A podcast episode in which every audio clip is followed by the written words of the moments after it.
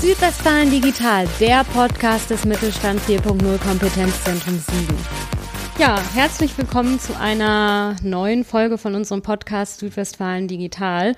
Und heute das erste Mal treffen wir uns tatsächlich wieder in Präsenz zum Aufnehmen. Wir haben natürlich alle, wir sind alle getestet und sitzen mit Abstand zueinander. Aber ich freue mich sehr, dass es mal wieder in Präsenz klappt. Und ich habe heute tatsächlich sogar drei Gäste bei mir. Und erstmal will ich erzählen, um welches Thema es heute geht. Es geht nämlich um innovative Finanzierungsmodelle für kleine und mittlere Unternehmen, also zum Beispiel Kreditkonzepte, Beteiligung, Crowdfunding oder Venture-Kapital. Und mir gegenüber sitzt mein Kollege Dr. Mohamed Kudic. Er ist bei uns im Kompetenzzentrum Geschäftsstellenleiter. Neben ihm sitzt das Vorstandsmitglied der Sparkasse Siegen, Herr Brach. Hallo. Hallo. Und ihm gegenüber sitzt Stefan Brandt. Er ist Vertriebsdirektor bei der Deutschen Leasing für Sparkassen und Mittelstand GmbH. Hallo. Hallo. Und ich stelle mich noch selber vor, das vergesse ich nämlich total oft. Ich bin Sonja Riedel und ich bin im Kompetenzzentrum für Öffentlichkeitsarbeit zuständig. Ja, als erstes würde ich doch mal vorschlagen, Herr Brach, würden Sie noch ein paar Worte zur Sparkasse Siegen vielleicht sagen und sich mal ganz kurz vorstellen? Ja, das mache ich gerne. Erst nochmal vielen Dank für die Einladung hier zum Podcast. Burkhard Brach, ich bin äh, Vorstandsmitglied in der Sparkasse Siegen, dort insbesondere auch verantwortlich für das Geschäft mit unseren Firmenkunden, für das Beteiligungsgeschäft, aber auch für das Private Banking. Die Sparkasse Siegen ist das äh, größte Kreditinstitut in Südwestfalen und insbesondere im Unternehmens Geschäft, also in dem Geschäft mit den Firmenkunden vor Ort, haben wir eine sehr enge Bindung. Wir sind bei 65 Prozent der hiesigen Unternehmen Hausbank und mit über 80 Prozent der Unternehmen auch in Geschäftsverbindung. Eine Besonderheit der Sparkasse ist, dass wir eine Beteiligungsgesellschaft haben, den Siegerlandfonds, seit 35 Jahren Eigenkapital hier in der Region für mittelständische Unternehmen in Sparkassenqualität stellen. Ja, super. Ich hätte tatsächlich auch sonst nach dem Siegerlandfonds gefragt. Das haben Sie ja dann schon selbst Das habe ich erklärt. mir gedacht. ja, super. Herr Brandt, wollen Sie auch noch mal ein paar Worte zur deutschen Leasing sagen, was Sie da genau machen und was das überhaupt genau ist? Ja, sehr, sehr gern. Ich bin Vertriebsdirektor bei der Deutschen Leasing für die Region Westfalen und habe natürlich einen Schwerpunkt auch in Südwestfalen und arbeite eng äh, zusammen mit der Sparkasse Siegen, äh, mit meinem Team. Die Deutsche Leasing ist ein Spezialfinanzierer innerhalb der Sparkassenorganisation und wir haben uns auf die Finanzierung von Objekten, von Anlagevermögen spezialisiert und bieten dort eine Vielzahl von unterschiedlichen innovativen Finanzierungslösungen an und fungieren so ein Stück weit wie eine verlängerte Werkbank für die Sparkassen im Bereich der Objektfinanzierung. Können Sie da mal ein Beispiel geben? Also was sind so Sachen, die ein Unternehmen typischerweise bei Ihnen leasen kann? Ja, alles, was Sie typischerweise in der Bilanz im Anlagevermögen eines Unternehmens finden. Das ist natürlich das Auto, es ist das L der LKW, es sind die Produktionsmaschinen, es sind Büromöbel, es ist die IT-Ausstattung, es sind immaterielle Wirtschaftsgüter wie Software. Also im Prinzip alles das, was Sie dort im Anlagevermögen finden, ist das, womit wir uns äh, auseinandersetzen. Und wir kommen sehr, sehr stark von der Objektseite, schauen uns also immer an, an, wie werden Objekte genutzt und wie ist der Werteverlauf von Objekten und daran äh, äh, orientieren wir uns mit unseren Finanzierungsstrukturen. Ah ja, prima. Ja, dann fangen wir direkt mal mit unserer ersten Frage an, würde ich sagen. Also, ja, mit welchen strategischen Herausforderungen sehen sich die Banken denn im Allgemeinen und die Sparkassen vielleicht im Speziellen so in der mittleren Frist konfrontiert in der nächsten Zeit? Mhm. Ja, strategische Herausforderungen sind sicherlich die großen 3D, die alle im Moment oder auf die nächsten Jahre beschäftigen, Demografie, Digitalisierung und Dekarbonisierung. Aber für Kreditinstitute insbesondere und zusätzlich nochmal das Niedrigzinsniveau.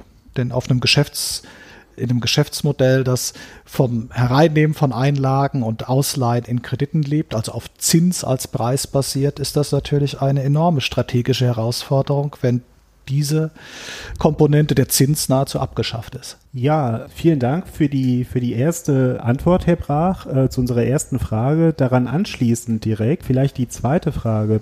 Was sind denn so die neuen Geschäftsmodelle, die die Sparkasse im Blick hat, um auf genau die Herausforderungen zu reagieren?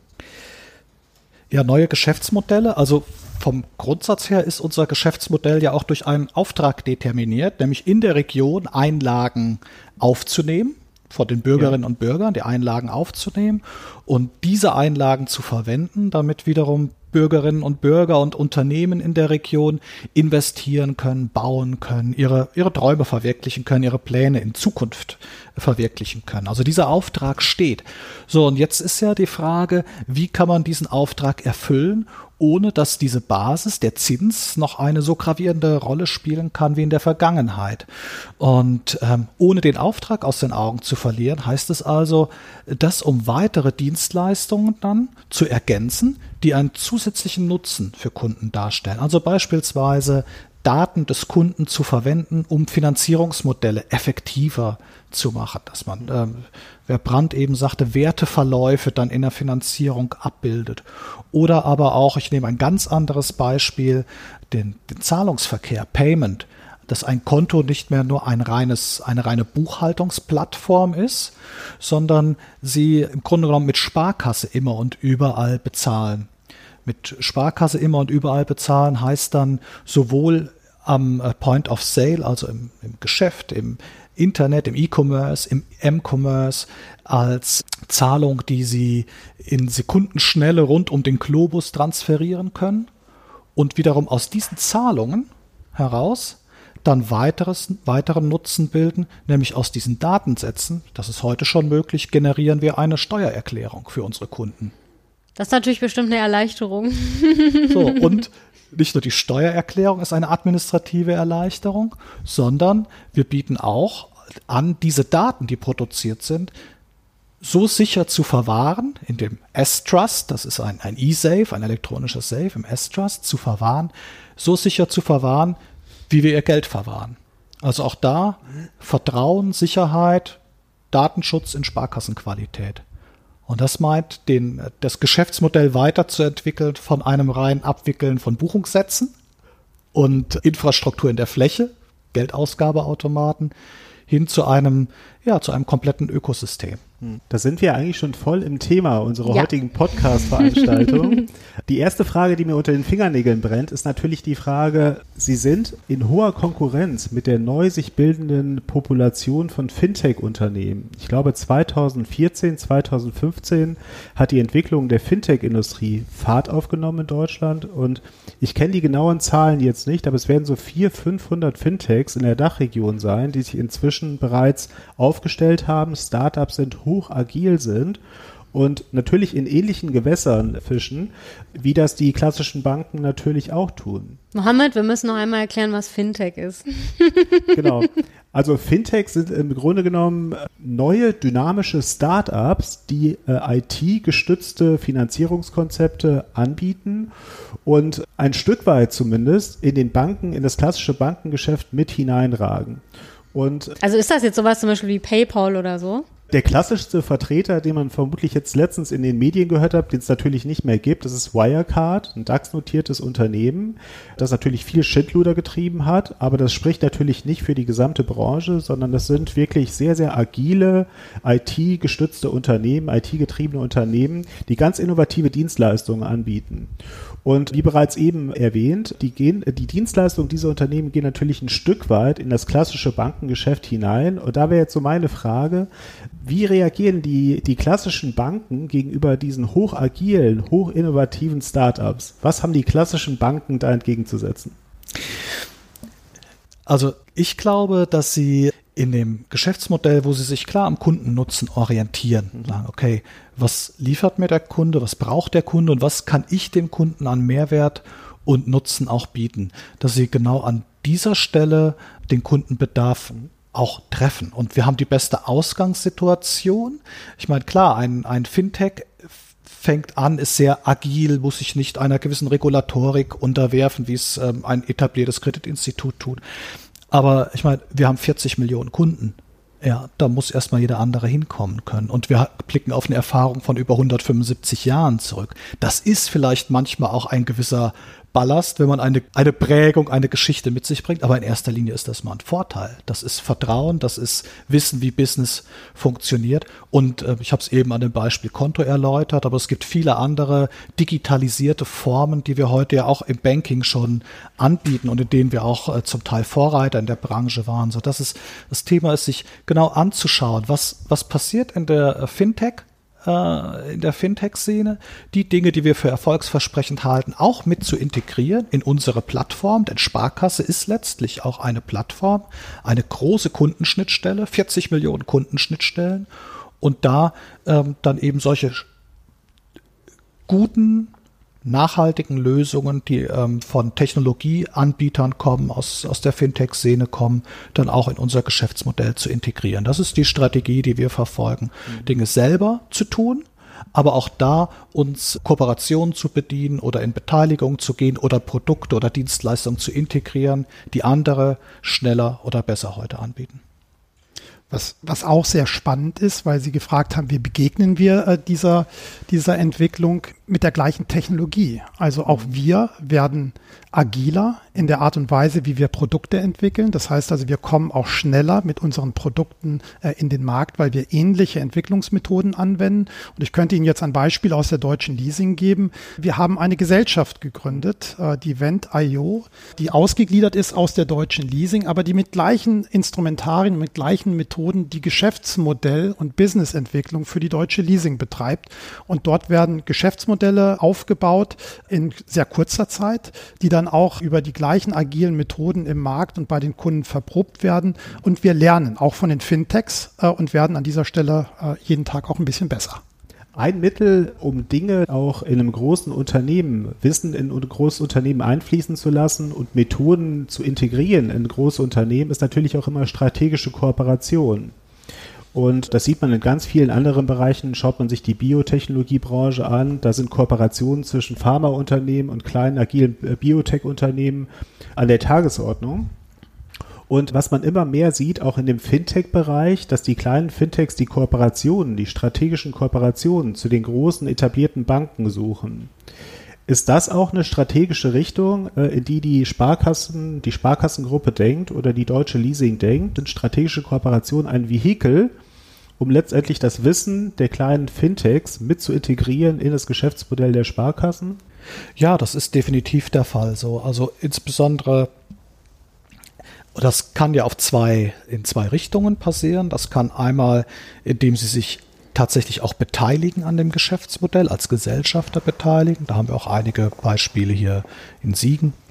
Firma.de ist so ein Portal, wo die Unternehmensgründung online ermöglicht wird, der ganze administrative Prozess abgewickelt wird. Ähm, das halten wir für, für sehr stark äh, nutzenstiftend und haben uns deshalb auch daran beteiligt und an unserem, ja, in unser Geschäftsmodell integriert.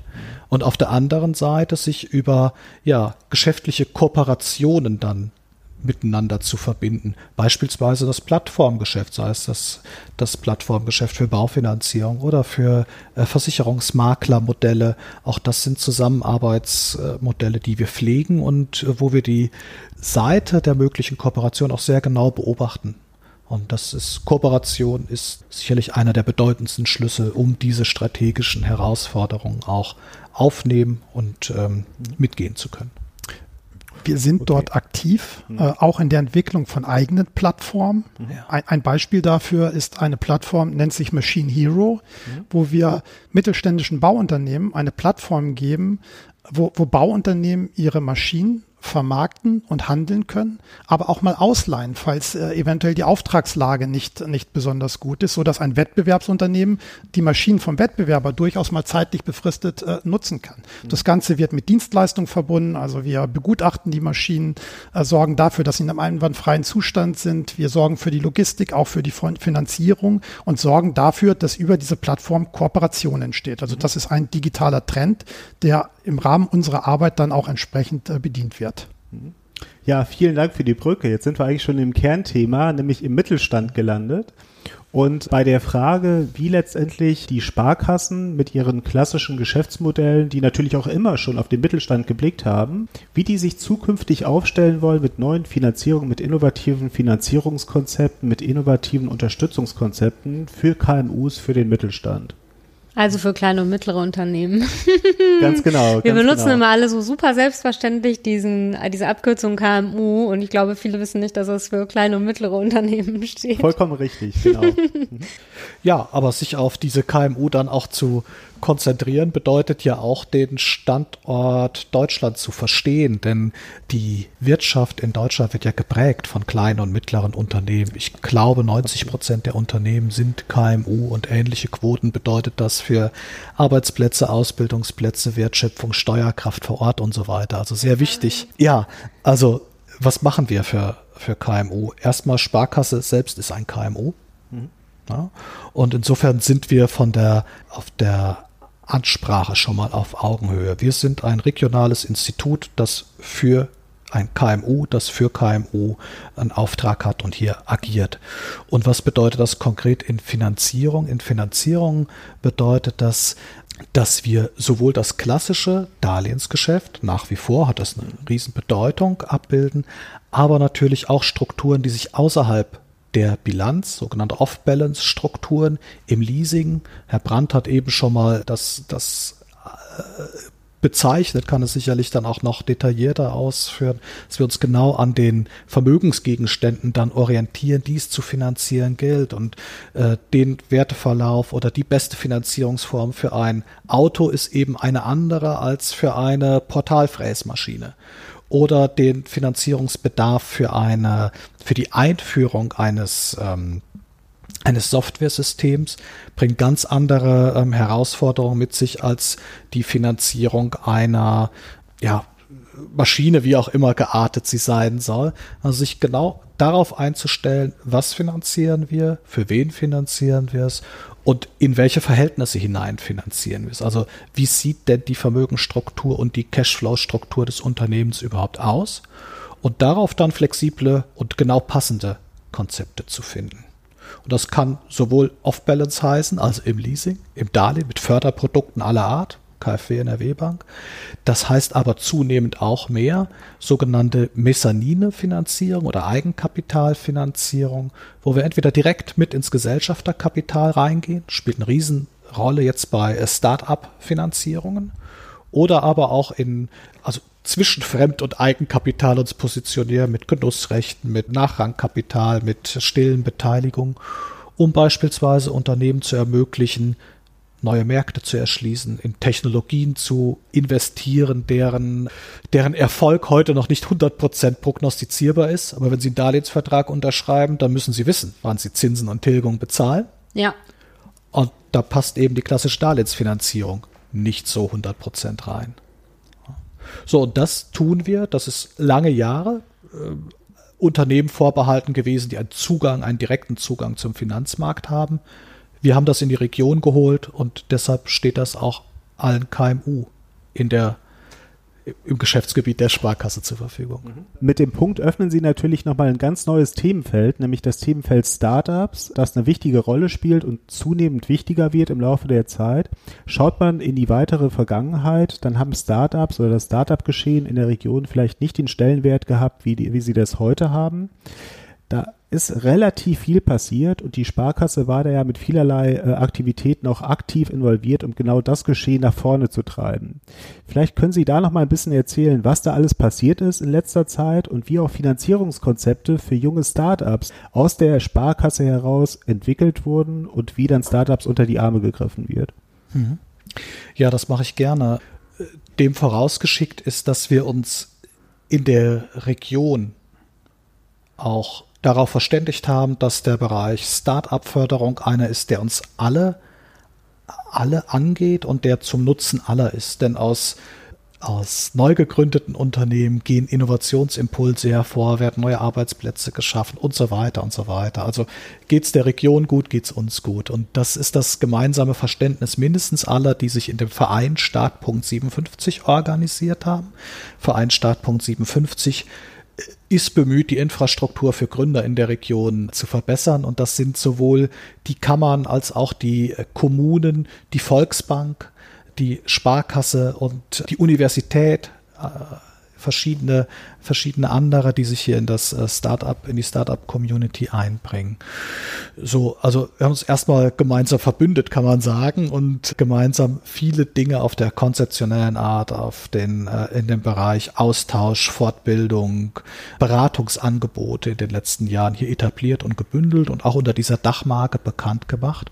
Und seit dem ähm, letzten Jahr haben wir auch ein gemeinsames Haus, das Haus der Innovation in der Friedrichstraße. Und dort betreiben wir einen sogenannten Inkubator. Das heißt, für Gründungsunternehmen eine, ja, sowohl Arbeitsraum zu schaffen, als auch die sehr engen, den sehr enge Begleitung anzubieten. Äh, wie, wie wird aus einer Idee ein Unternehmen? Wie wird aus, wie skaliert man ein Unternehmen hoch? Teambildung, Zugänge zu schaffen. Das ist ein ganz wichtiger Faktor. Zugänge auch in der Region zu schaffen. Denn das Siegerland ist halt eine unglaublich potente Region, wenn es insbesondere auch um die Dinge KI, aber auch äh, Industrie 4.0 geht. Ne? Ja. Und dann eben zu Unternehmen Netzwerke aufzubauen, die sowohl Investoren, Kunden, Lieferanten oder Ratgeber sein könnten. Das verstehen wir dann auch als, als unsere Aufgabe als Startpunkt 57. Und jetzt haben Sie konkret gefragt, die Sparkasse Siegen. Mhm. Naja, wir haben im April 2019 das Gründerwerk in Siegen eröffnet. Mhm. Und das Gründerwerk ist so unser zentraler Kristallisationspunkt für alle Ideen, die es zu besprechen gilt, die in Gründung fließen könnten. Dort sind äh, zusammen, dass die könnte sagen, die Filiale der Sparkasse für Startups. Da ist sowohl Sparkasse als auch Siegerlandfonds vor Ort. Und wir haben allein im letzten Jahr auch unter Corona-Bedingungen da über 1400 Geschäftsideen diskutiert. Und das zeigt, wie, wie bedeutend dieses Gründerwerk auch mittlerweile in der Region verankert ist. Mhm. Ja, wie sieht das denn jetzt aus? Jetzt gibt es das Haus der Innovation seit vergangenem Jahr. Gab es denn da jetzt tatsächlich schon eine große Nachfrage von GründerInnen, die da ihre Idee oder irgendwie Unterstützung gebraucht haben oder sowas? Ja, das ist so. Und wir haben auch einen, einen laufenden Inkubator-Durchgang aktuell. Das sind, ich meine, aktuell fünf Teams jetzt gerade über die Zahl etwas unsicher, aber ich meine, es wären fünf Teams. Äh, wir hatten im letzten Jahr die Schwierigkeit, dass wir zu Beginn der zweiten Welle gestartet ja, haben. Und das deshalb, ist natürlich schwierig. Deshalb so äh, Konzepte, die da wirklich auch ähm, ja, Charakter geben sind, wie Coworking. Waren im letzten Jahr nicht so gut, ja. genau, ja. Mhm. Aber es ist unter den Bedingungen gut angelaufen. Das Interesse ist groß, die Nachfrage ist groß und ich denke, wir, wir stiften auch Nutzen. So, und jetzt toi toi toi, hoffen wir, dass wir das Ende der Pandemie vor Augen haben, dass wir dann nochmal richtig durchstarten ja. können. Vielleicht können wir die Frage auch noch mal so ein bisschen weiten in Richtung der deutschen Leasing, wenn man mal den Blick wirft auf neuartige und innovative Finanzierungskonzepte, insbesondere mit Blick auf Startups. Schaut man so in den, in den, in den Crowdfunding-Bereich, das ist natürlich kein Geschäft, das klassischerweise zu verorten wäre an der Sparkasse oder äh, an der deutschen Leasing. Äh, das sind meistens Dinge, die bottom-up passieren, projektbasierte Finanzierung, wo Leute aktiviert werden, für Projekte eine gewisse Spende oder einen gewissen Beitrag zu liefern. Was sind so neue innovative Konzepte, die die deutsche Leasing, insbesondere mit Blick auf die Startups, im Blick hat? Mittel- bis langfristig? Ja, wir, wir verspüren einen, einen sehr, sehr starken Trend, wenn wir jetzt von unseren Kunden auskommen, der in die Richtung geht, dass wir unseren Kunden auch mit weiterführenden Dienstleistungen neben der äh, Finanzierung zur Verfügung stehen. Und wenn ich vorhin ausgeführt habe, dass wir im Schwerpunkt Objekte finanzieren, ist immer die Frage, was kann man rund um das Objekt an zusätzlichen Dienstleistungen anbieten, mhm. um darum wieder oder damit wieder dem Kunden äh, ein, einen Mehrwert zu stiften. Und ein schönes Beispiel ist auch aus der Region Siegen. Initiiert über die Sparkasse Siegen in Verbindung mit der Universität Siegen sind wir auf ein ganz interessantes Unternehmen äh, gestoßen, äh, die Stadtmat GmbH, die sich mit äh, Maschinendaten und Data Science äh, sehr intensiv auseinandersetzt. So, und es kam der Anruf, ihr finanziert mit einer Maschinen und dort ist ein Unternehmen, das macht was mit Maschinendaten. Ihr solltet mal miteinander sprechen. Mhm. Und das haben wir getan und daraus ist ein toller Ansatz äh, entwickelt worden, dass wir zukünftig produzierenden Unternehmen eine Dienstleistung anbieten wollen, aus ihren Maschinen die Daten äh, sozusagen herauszuziehen. Mhm. Dafür braucht es nur eine einfache technische Lösung, die dort angeschlossen wird. Und mit diesen Daten kann man etwas machen. Man kann dort in Richtung Predictive Maintenance, also vorausschauende Wartung agieren. Man kann letztendlich äh, die Produktionsqualität äh, optimieren. Man kann Energiemanagement betreiben. Alles, also alles Dinge, die für Unternehmen äh, im globalen Wettbewerb wichtig sind, die auch auf der Kostenseite bei Unternehmen sehr positiv wirken. Und das verknüpfen wir mit, mit Finanzierung. Und mhm. daraus entstehen interessante Modelle. Denn wenn wir diese Daten kriegen, wie die Maschinen laufen, lassen sich auch Finanzierungsmodelle bauen, wie zum Beispiel Pay-per-Use. Das heißt also, wird eine Maschine wenig genutzt, dann würde der Kunde auch weniger bezahlen und wird mhm. sie voll ausgenutzt, zahlt er etwas weniger. Und das Ganze automatisiert äh, und das ist möglich, weil mittlerweile eben die Qualität, mit der die äh, Daten bei uns ankommen, natürlich gefiltert, so dass man nicht rückvollziehen äh, kann, ob da irgendwelche Personendaten sind oder dass wir Rückschlüsse auf die Produktion führen können. Aber die Daten, die wir brauchen, um unsere äh, Leasingraten dann entsprechend äh, an der Produktionsleistung der Maschine äh, anzupassen. Das hilft Unternehmen in der Ergebnissteuerung, in der Cashflow-Steuerung und hat positive Effekte. Ja, das finde ich super spannend. Ja. Also wir haben tatsächlich zwei Kollegen, die sich genau mit solchen Themen beschäftigen, mit Retrofit einerseits, ne, also Toller wie Trend. man, genau, also wie man aus alten Maschinen noch Daten rausholen kann, was sozusagen, also das ist dann vielleicht auch günstiger manchmal, um sich, als sich eine neue Maschine anzuschaffen. Und ein Kollege, da habe ich tatsächlich nämlich auch mal drüber berichtet, hat ein Projekt gemacht, da ging es um eine Lackieranlage, dass man dann eben mit solchen Methoden feststellt, wann der Filter an der Lackieranlage gereinigt werden muss, mhm. ohne sozusagen, dass man immer wartet, bis er wirklich ganz voll ist ne, und dann irgendwann kaputt ist vielleicht. Das fand ich auf jeden Fall super, super spannend. Ja. ja, das ist die erste Stufe und die zweite Stufe ist dann wirklich auch den Unternehmen äh, künstliche Intelligenz an die Hand zu geben, die Maschinen zu trainieren und so etwas wie eine, wie eine Ausfallprognose äh, oder ein, ein, ein Warnsystem auch an die Hand zu geben. Und da ist viel Spielraum für die, für die Unternehmen äh, im produzierenden Bereich. Ja. Und der Aufgabe haben wir uns gestellt. Wir sind im Piloten und sind ganz spannend, was wir da für Ergebnisse erzielen. Ja, super spannend. Das ist wirklich ein super spannendes Thema, was mich zu dem nächsten Punkt bringt, nämlich die Relevanz von Daten die Relevanz von Daten in Zukunft. Und ich glaube, hier wird auch wieder einer der Vorteile der Sparkassen, die eine sehr, sehr enge Bindung zu dem Kunden pflegen, den regionalen Blick pflegen, Vertrauen seit Jahren aufbauen. Sie erwähnten auch gerade Data, äh, äh Data Repositories, wo sie die Daten ablegen, sichere Daten, Container anbieten für ihre Kunden. Könnten Sie zu dem Thema vielleicht noch ein bisschen was ausführen? Ja, das ist kein, kein ganz triviales Thema. Es ist äh, insbesondere, was so, so Eigentumsverhältnisse von Daten anbetrifft, betrifft, noch eine juristische Grauzone. Da fehlt es einfach auch noch an, an klärender Rechtsprechung. Insofern ist es ein Entwicklungsfeld, äh, in dem wir uns dort bewegen. Aber wir glauben, dass Daten für die Entwicklung und für die digitale Transformation äh, eine große, große Rolle auch für, für mittelständische Unternehmen spielen wird. Also das heißt also, was ist das Businessmodell, das Geschäftsmodell eines Unternehmens in der Zukunft und welche Serviceleistung kann ich dann wiederum meinen Endkunden anbieten, wenn ich eben meine Daten entsprechend meinen Kunden meinen Lieferanten äh, besser zur Verfügung stellen kann.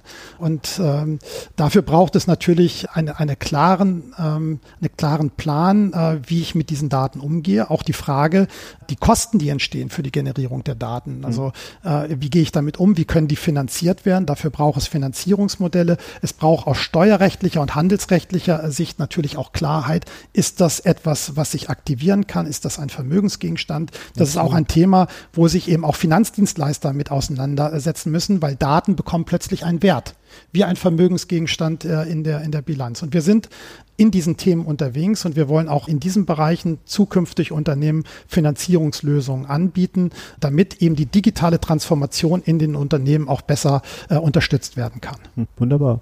Super spannend, ja. Das, mhm. Also ich finde das Datenthema auch super interessant, weil was, was ich dann von den Kollegen mitbekommen habe, ne, also was man sich dann da sozusagen alles, also ja, natürlich gucken wir da auch immer nach, dass das irgendwie nicht auf eine Person zurückzuführen ist, mhm. aber es ist auf jeden Fall super interessant, was man da alles rausholen kann aus den Maschinen, ja. Ja, also vielleicht nochmal in die Richtung der deutschen Leasing. Wir hatten gerade das spannende Beispiel der Stadtmat und Sie hatten kurz gezeigt, wie man mit Daten und mit, mit dem Verarbeiten von Daten ganz neue Geschäftsmodelle erschließen kann, die am Ende des Tages zum Kundennutzen dann positiven Beitrag leisten. Wir wären natürlich aus Sicht des Kompetenzzentrums stark da, daran interessiert, welche anderen Beispiele und welche anderen Betätigungsfelder die deutsche Leasing äh, vor sich hat, um KMUs an der Stelle noch, zu unterstützen. Hätten Sie da vielleicht noch ein zweites Beispiel, vielleicht aus dem produzierenden Gewerbe? Stadtmat ist natürlich jetzt ein Unternehmen, das stark datenbasiert arbeitet mit den Dienstleistungen, äh, die Stadtmat entwickelt hat. Aber vielleicht so mit Blick auf die südwestfälische Struktur, die stark industriell geprägt ist, hätten Sie da vielleicht mit Blick auf diese Unternehmen noch ein, zwei Beispiele im Petto? Ja, sehr, sehr gerne ein, ein Beispiel, ähm, das nicht so sehr auf die Region beschränkt ist und auch nicht auf, auf spezielle Branchen, aber eigentlich für, für jedes Unternehmen relevant ist. Ich glaube, und das habe ich vorhin ja auch schon mal aufgezeigt, es wird erwartet, dass wir, dass wir weiterführende Dienstleistungen den Unternehmen zur Verfügung stellen, die irgendwo im inneren Kontext eines Unternehmens für Erleichterung Veränderungen sorgen. Und äh, ein gutes Beispiel ist ein Projekt, an dem wir arbeiten und mit dem wir jetzt auch an den Markt gehen, dass wir Unternehmen eine, eine digitale Einkaufsplattform für IT-Hardware äh, anbieten.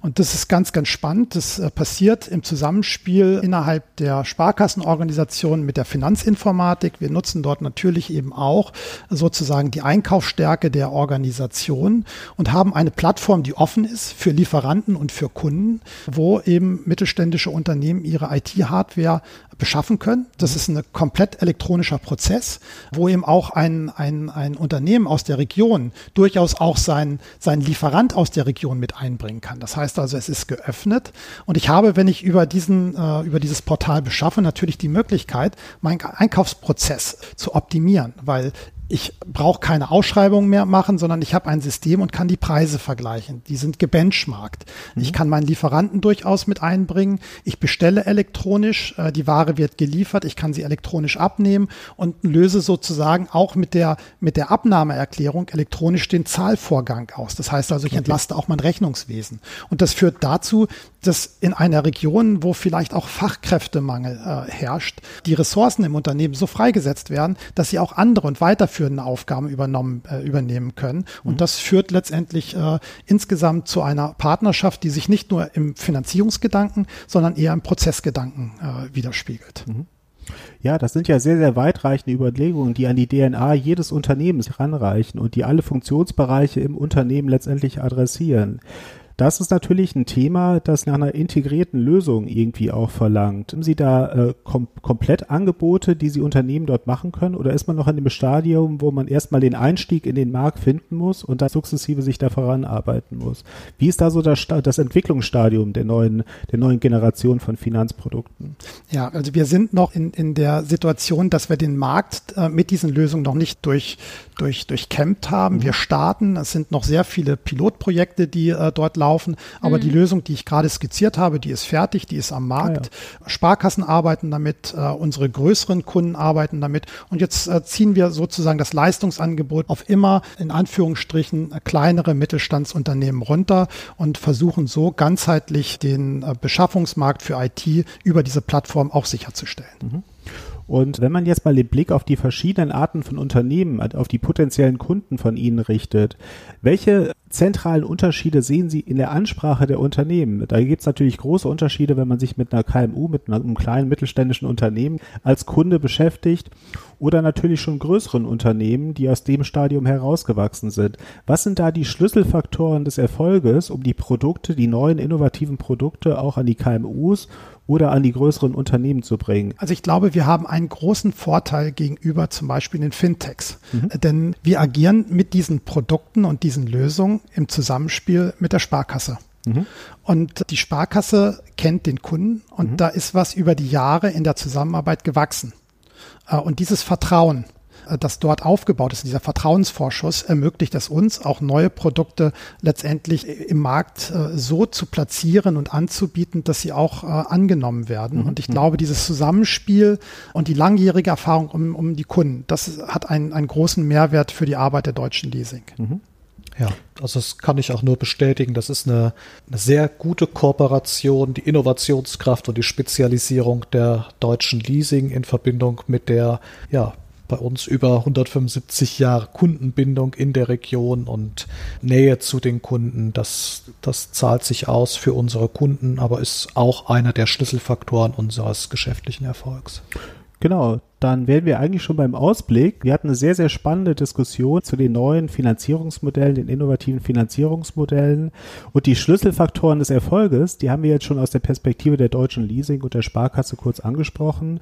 Für mich ist rausgekommen, Vertrauen spielt eine zentrale Rolle und die Sparkassen sind an der Stelle durch ihre gewachsenen Strukturen, durch die Enge an die, an die KMUs äh, einfach auch in einer, in einer wichtigen und äh, strategisch relevanten Position im Vergleich zu anderen Akteuren auf dem Markt.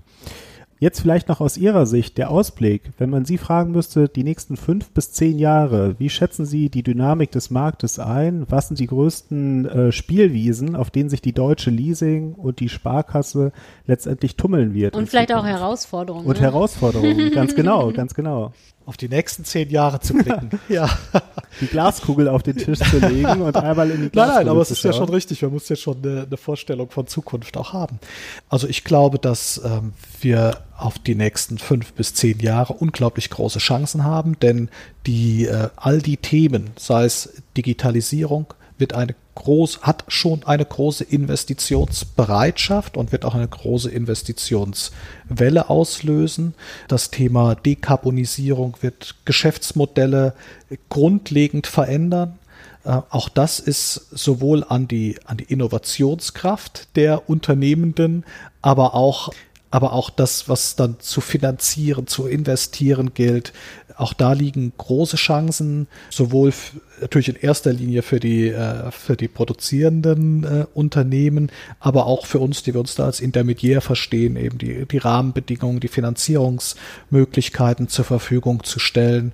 Und ähm, ich glaube, dass es für die Region ein wichtiger Faktor ist, dass wir die, die resilienten mittelständischen Unternehmensstrukturen, diese, diese äh, Kultur auch pflegt und äh, Rahmenbedingungen schafft, die es ermöglichen, auch in mittelständischen, familiengeführten äh, Unternehmen das weiter zu äh, betreiben. Denn die sind, wie ich es eben sagte, schon per se erstmal resilient, verfügen über hohe Innovationskraft, hohe gesellschaftliche Verantwortung. Und ja, das ist meiner Meinung nach einer der Schlüsselerfolgsfaktoren für die Region gewesen und bin ich mir auch sicher, wird es auch für die nächsten fünf bis zehn Jahre sein. Und darüber hinaus. Genau, also die Innovationskraft der Region, die Innovationskraft der Unternehmen als Schlüsselfaktor des Erfolges, das ist letztendlich damals Schumpeter 1920 hat die Idee bereits in die Diskussion gebracht, heute immer noch hochaktuell. Die deutsche Leasing, vielleicht mit Blick auf die deutsche Leasing, wie sehen Sie das Thema? Was sind aus Ihrer Sicht die Spielwiesen der Zukunft? Projiziert in die nächsten fünf bis zehn Jahre. Was meinen Sie, wo wird die Musik spielen in nächster Zeit? Ja, es sind natürlich die, die klassischen Stichworte im Rahmen der Digitalisierung. Das sind Ökosysteme, es sind, es sind Plattformen, äh, die mhm. an, an Bedeutung gewinnen werden. Aber ich glaube auch die, die Kultur, mit der im Markt agiert wird, mhm. die Bereitschaft zur Kooperation, zur Zusammenarbeit wird wachsen äh, und es ergibt Synergieeffekte, die es auch in einer Region wie Südwestfalen Unternehmen ermöglicht, global und weltweit im, im Wettbewerb zu bestehen. Und das muss gebaut werden, das muss begleitet werden. Und ich glaube, dass genau diese Verantwortung auch eine regionale Sparkasse sehr gut spielen kann. Menschen und Unternehmen zu verbinden, um ihre Stärken so zu bündeln, dass sie im Rahmen der digitalen Transformation zu neuen Geschäftsmodellen kommen. Mhm.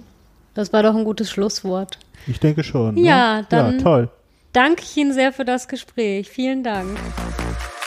Weitere Informationen über unsere Angebote finden Sie auf unserer Internetseite kompetenzzentrum-siegen.digital.